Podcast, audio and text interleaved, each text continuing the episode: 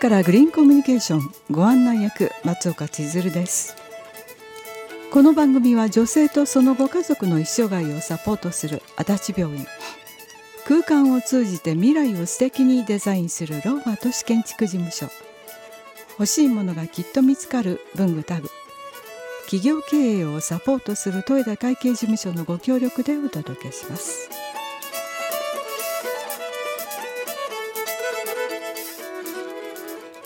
今日からグリーンコミュニケーション。この番組では私たちの住む京都から環境平和芸術健康食の問題などを取り上げ地球に優しい生活スタイルを提案します。さあ、えー、今日、えー、金曜日夕方5時からこの番組生放送でお届けしているんですが3月になりました。はい、えー、春がやってくるかなという期待したいところなんですが明日の天気予報を聞いておりますと北部では雪とあのなかなか厳しい寒さも続くようです皆さんあの風邪をひかないようにぜひ気をつけてくださいさて今回は、えー、久しぶりにお越しいただきました唐町400年唐上のこれから、えー、そしてこれまでのお話も伺おうと思います。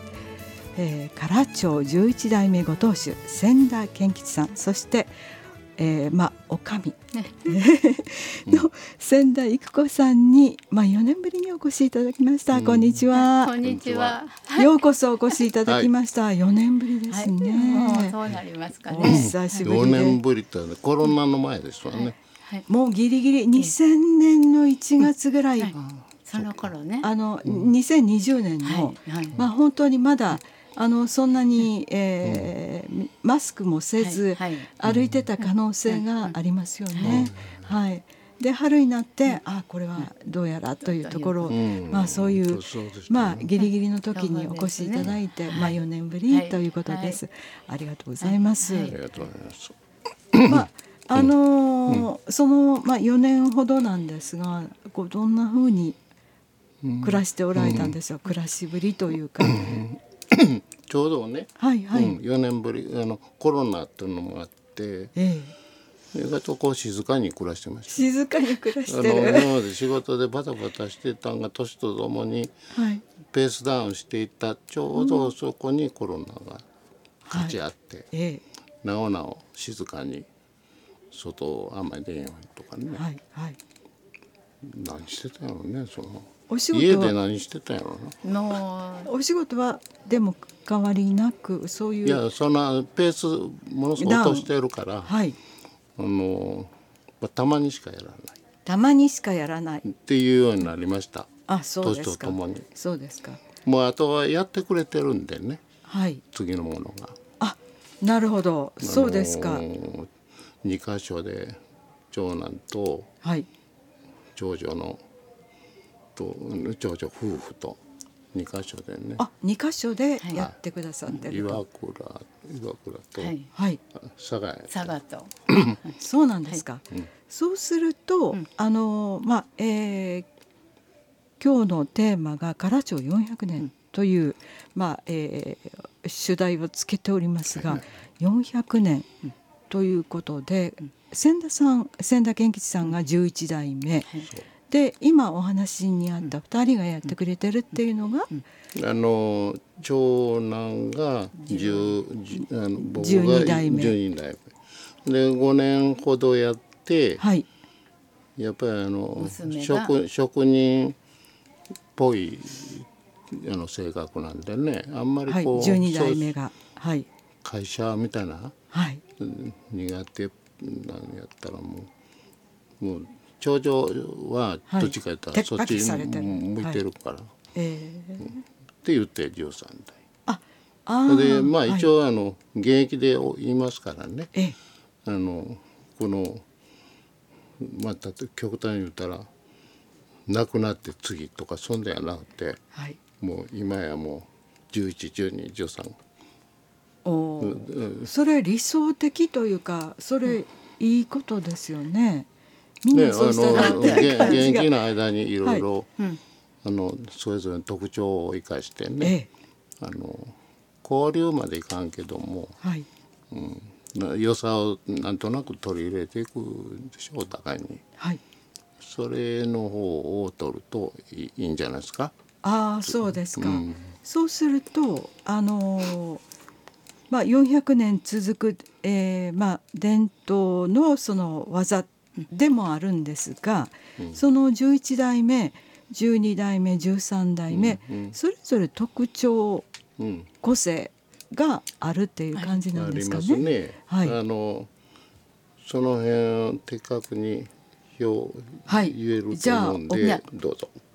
育子さん。はい、あの一応あの娘夫婦の方は、はい、やっぱりまたあの磯代とかそういうの方から行きそして自分たちがやっぱりお客様も会うお客さんっていうのはまた作っていくでしょうしであの上の子の方はやっぱりこうあの昔からのお得意さんもあるそのお得意さんをあのまたあのお付き合いとしてやっていく。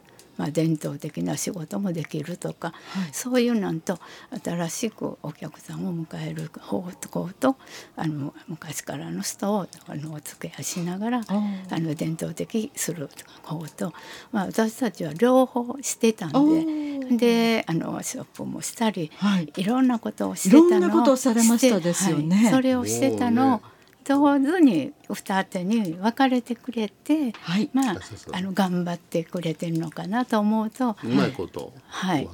はい、はい、そうですか。十一代目が、うん、あのその千田健吉さんと育子さんが力を合わせて両輪でやってこられた伝統的なことと新しいことを12代目13代目が、あのそれぞれ受け継いでくれた、っていう形なんですか、余計パワーアップしてね。パワーアップして。ね、はい、あの良かったですねそれは素晴らしいことですね、うん、今も活躍してくれてるしね、はい、それぞれが、ああそうですか、うん、だから私は、あのコロナの間には、やっぱりこうあのあの2人があの通って通ってお店を行ったり来たりしてんのをこの年齢だから、あのちゃんと全館工場の家に建てて、はい、そこに入れるっていうことでもうこの年齢に初めて新婚生活みたいに、うん、主人のお食事作ってやってます。だからこんな生活が 仕事ほとんどね、はい、あのセーブして。セーブして、もう別に隠居はしてないんやけどね、はい、あんまりそういうのは嫌で、適度には仕事に関わってやってます。あのちょっとわがままになりましたけどね、はい、好きなことしかやらないうん、それはこう仕事の仕方としては理想っていうか、うん、の無理しないっていうかね、はい、本当ですね。相手のことあんま思わんと自分のペースでやるから。ちょちょっとあの何でもかんでも引き受けるわけに関係ない、ね、そうですか。まあ今それがまあ今の、うん、あのスタイル、はい、現在のあのやり方というところなんですが、はいその400年という唐町の歴史なんですけど改めてあの、えー、しかし唐紙聞いたことないぞという人も、あのラジオをお聞きの方には、あの中にはおられるかもしれませんがもう改めてですけどえまた聞くのというふうに、また聞くのよね、はい、あのでも唐紙ってこういうもんですよということをちょっと今一度教えていただけますか？はい、あの唐紙って言ってる、えー、漢字で書くと「はい、と」と「と」紙ですね。はい、で中国の唐の時代があった。唐の国って言ったぐらいから、はいえ。唐とも言いますわね。で唐の時代の中国の紙を奈良時代ですかねもうちょっと前かな、あの遣唐使っていうのが、はいはい、お坊さんが。遣隋使とか遣唐使ありましたね、ね、あの中国行って修行にまあもう手ぶらで帰らんといっぱいあのお土産を、うん、手ぶらで帰らずに。あの、ね、ちょっと大変もんね。船でバーッとあんなあの水難というかあの今みたいになんこんなね木木の船でた多分反戦というか、うん、ね。ね大変だったそういう中でそのなんかせっかくやからボカーッとこう持って帰ったと思うにね。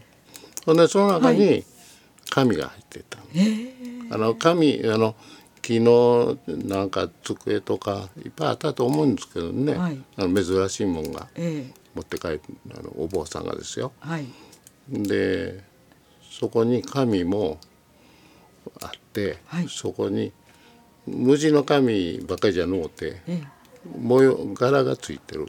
紙に柄がついてた、うん。それがあの珍しいわね日本で、これは何だと？でこれ一つのこの唐の時代の紙として名前が唐紙っていうて、だから唐から伝わったから遣唐使が持ち帰った、それがきっかけやと聞いてますね。ほんで唐紙せっかくそういうあの名前があ当時あったんを引き継がれて今に至ってるんじゃないですか。ああそうですか。だから2000千何年前かな、はい、あのずっと変わらずにからかあでもあの一般的じゃないよね、はい、やっぱり、お坊さんのこのなんか写経みたいなする紙とか、えーはい、そんなんが主流やって、はい、で平安時代になって、うん、あのこう紫式部が書きしたためた可能性がありますね。今ドラマでこれ。はい。光る君へ。ね、はい、ああいうふうにこう。で無地 無地よりももう要するに綺麗やから、ええ、そこにもっぱらかかったと。いう。ほんでそれをあのやっぱり当時流行ったんで、はい、日本人が、器用な人が模倣して。はい。で広がっていった。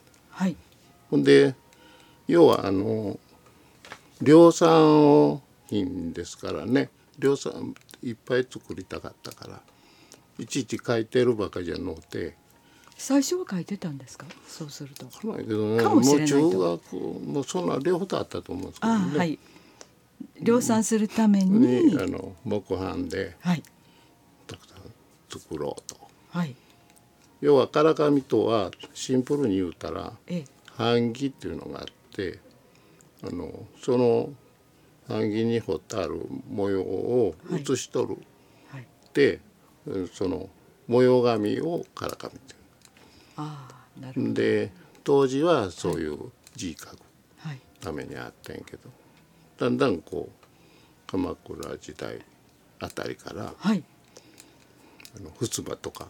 柄自体を楽しむと。あのいやあの要はあの壁と壁はなかったやろうけどお寺の。その貼ったり、はい、すると綺麗なもんであこれはいいわと。これが主流になっていったね。今でいうインテリア。の世界に、なるほど。壁と壁紙とか襖紙とか、はい、でもっぱら今はそれが主流です。あもっぱら今もそれが主流。主流、はい。そうするとこのご紹介した唐町400年今年400年ですというのはどこから来てるんですか、初代、はい、初代が寛永元年って言って、はい、あの徳川のあの秀忠家康から秀忠あたりの時代に、はい。ええ、あの今でいうリンパの光悦とか原壮太とかああいう時代にお手伝いしてからその、はい、その世界あのそういう芸術村があった光悦芸術村、ね、はい、まあ、京都にもありますでしょ、はい、あのその村にあの手伝いに行って。お手伝いに行って。でこれをなりわいっていうか仕事に初代がやったんでしょう。ほう。それが1624年。そういうことですね。と言われている。で今2024年か。ら400年400年、ぴっちりびっちりびっちりってそりゃそうですね。そして千田健吉さんが11代目と、うん。うん、これはそのご気分はというかその400年続いてる技を、うん、その11代目としてなりわいにされてるっていうそのお気持ちってどんな感じなんですか、うんまあ単純にねせっかく続いてきたね、はい、長く続いてきたで一応11代続いてきたと自分にとってね、はいええ、あのせっかく続いたものはやっぱり続けにあかんという。そうですね、うん、別に使命感までないけどももったいないなと思って、はい、あのでね何十年もこれ仕事をやると、はい、やっぱり愛着も出てくるもんね仕事途絶えんように、はい、後のもんがちゃんとやれるようにっていう、はい、あのそういう努力はしてきましたね。あそうですか。続か続けれるように。続後につながるようにという、うん、つながるようにという、うん、まあそういうことでしょうかね。うん、50年。50年やってきましたけど最初あの主人と出会って仕事しかけた時は350年って言うてたんですよ。唐町350年そりゃそうです。50年前ですから。50年前ですから、その時はね、はい、もう唐町という名前の2文字を本当にどなたでも知ってほしいために、はい、なんとか一生懸命やろうという感じでした。からからし屋さんですか？とかからから？とか言われたり、はい、もう全然わからなかった。それを今はありがたいことに「唐町です」って言ったら、はい、あの知っていただく方がありますので、はい、まあ子どもたちもお仕事をしていきやすいかなと思ってそれは良かったと思います。そうですか、はい、そうそうそう。大変でしたよ。はい誰も知らない、ねうん、その350年の時は、はい。はい、あの父親が特殊なとこばっかりを、の仕事をこうあの得意っていうか、その限られた世界でね、えー、頑張ってきた人やからそんなに一般化されてなるほど。そそれをやる僕ら二人で、はい、何も分かんないまあ引き継いだんやけども。はい最初ねいろんなことやりすぎてね、はいはい、あの京京都の人って時々ちょっとこう嫌味っぽいこと言うじゃないの？あの知り合いの人。わかりません。あそう？え、どどんなことですか？例えばね、はい、もう若いから分からへんだけども、はい、その覚えてんのは屏風は広げたらこけますせって。屏風って広げすぎたらこけますって、はい、要は間口をねあで何でもかんでもいろいろとやりすぎたらこけますって。って言われたんですか？若い盛りにね、ええ、そんな向きにならんとなんか片言言わんなと思って、うん、あとあとものすごくこう持って回って言わはるまあ京都やな京都やな。後で気気がついたと。京京都生まれやけどあんまりそういうの鈍感でね。ああ、うん、まあそんなん気がつかずじまいでいいかもしれないですね。ね。そんなそんなええ別に気にせへんだんがよかったまあもうそんなこと気にしなかったそうですか。ともかくあのいろんなことややりました。そうですか。はい。そうするとその、えー、11代目350、えー、年っていうその節目の時に、うん、えー、10代目から後を継いで、うんはい、そして誰も知らなかった聞いたことないよっていうところからのスタート。ほぼスタートだったと、それをこう分かっていただける「ああ唐町さんですか」って言ってもらえるまでにこうしてこられた11代目っていうことですね。うんうん、まああのラッキーにもね、はい、メディアの人がいろいろ気にかけてくれました。気にかけてくれて BS とかいろいろなところで取材をたり、はいえー、そそれが口コミで広がったり。家庭画報とかなんかいろいろ。ね、はい、なんかもうやたらと。はい。載せていたテレビとかね、あテレビとか。あな一時流行った時代ありましてね、はい、京都の古い仕事。あ若い若い人若い人がやってるみたいな、あまだ若かった。時ももちろん、今みたいに白髪じゃないもん。そうですか。え、若かりし頃にもうそうやってあの、取材してくださったと、う。ん、そうそうそう。やっぱりその努力の結果っていう、ね、それが広がるもとを作ってくれたなと思ってな自分らだけでできっこないもんね広げるって。まあしかしそうやっていろんなその、えー、からかみのある暮らしというこう、で特集があったようですが、まあ、そうやってあのこのおかみである育子さんがこう支え努力し、えー、やってこられたからこそ。まあ、支えまあも,、はい、もちろんそうやったんやけど。だんだんと慣れてきはるともともとのおしゃべりやからもういろんな人にパパパパパこうあの活動的ならはってね。あそうですか。あの子供が大きくなりにつれて、はい、手が離れると、はい、もうちょもうパパとパパ着物着て走ってるような感じ そうですか。まああのもう休憩せずにお話伺った方が良さそうです。はい、残り9分ぐらいですので、はい。はい、あのまあそういうこうおかみの育子さんの活動の中に、あのこう唐町カレンダーというのがあったと思うんですけれど、これがこう。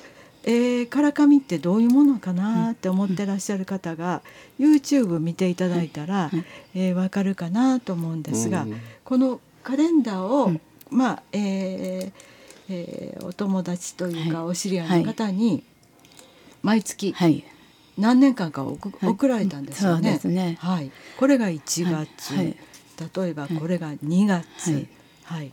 これ梅丸梅、丸梅。はい、この丸、はい、そして3月が、これがことがすみ、はい、かすみ、はい、で、はい、ところがこれが去年の梅が、この字が紫、はい、はい、で、今年がこの字が赤だと、字の色がまるで違うものですね。だからやっぱりこのカラチョの柄、文様ってあの650あるのを、いろんなお色に地色とのせ色でいろんな表情ができるのを皆さんに知っていただきたいのとそれと、まあ、毎月カラチョの柄をごあのカレンダーであのお送りするとねもうちょうどあのあの東京のあの何何年か前に、はい、あのあの東京の方からカレンダーが届いた時に桜はもう満開でピンクやったと。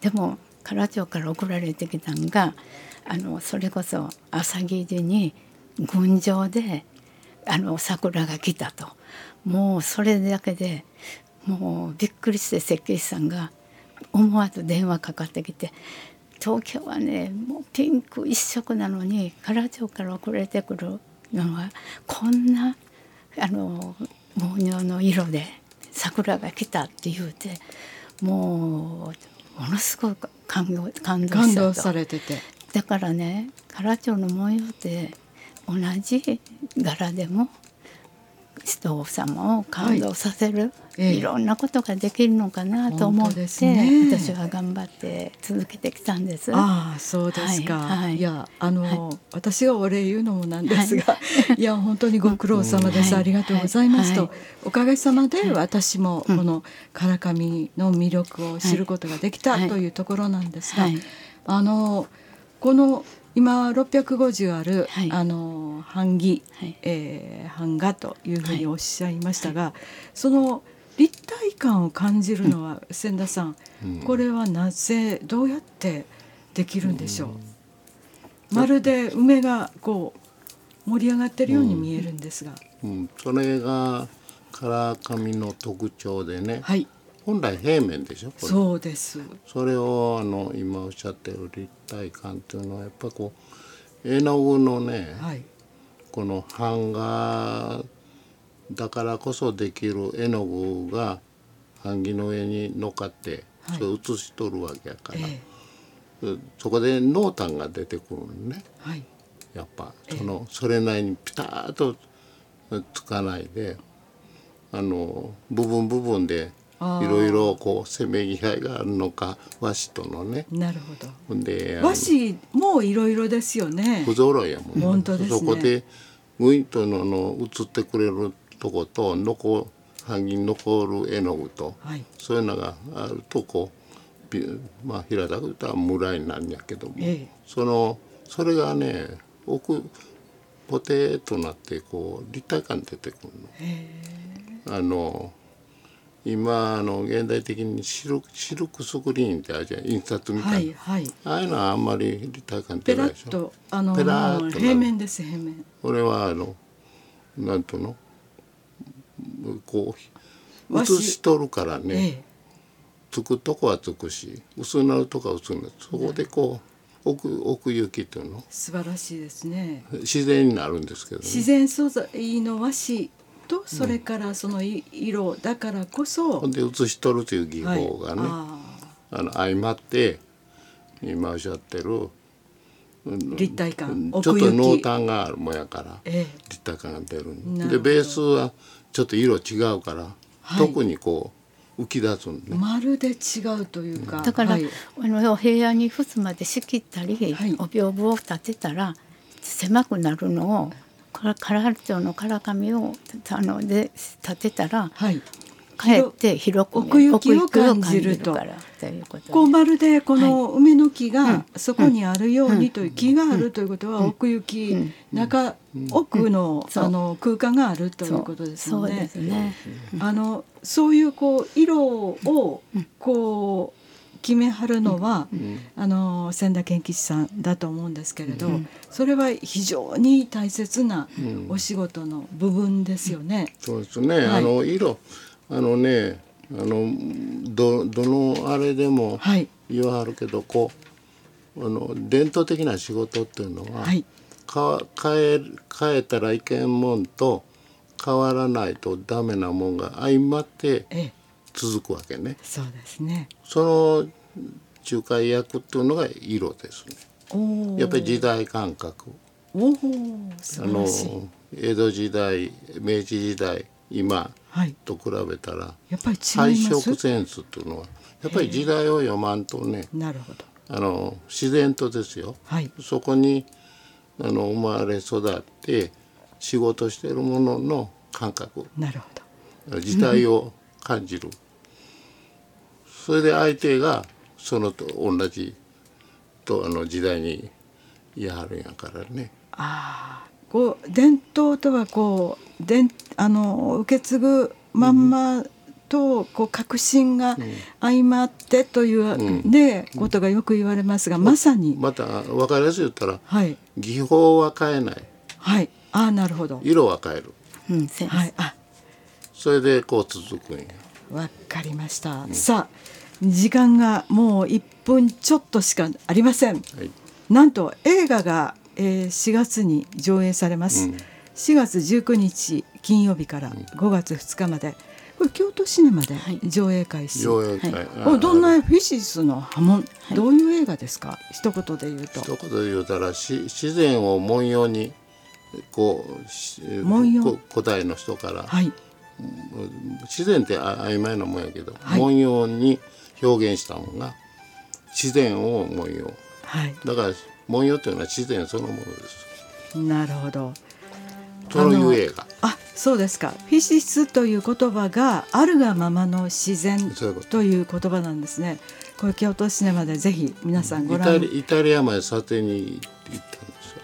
お二人行かれたんですか？ああ、はい、この監督が、はい、あの私、えー、千田さんにこのフィシスという言葉を、うん、まさに千田健吉さん育子さんがあるがままの自然、うん、そういう生き方されてるなとつくづく思いました。ありがとうございます。ありがとうございました。ありがとうございました。はい。はい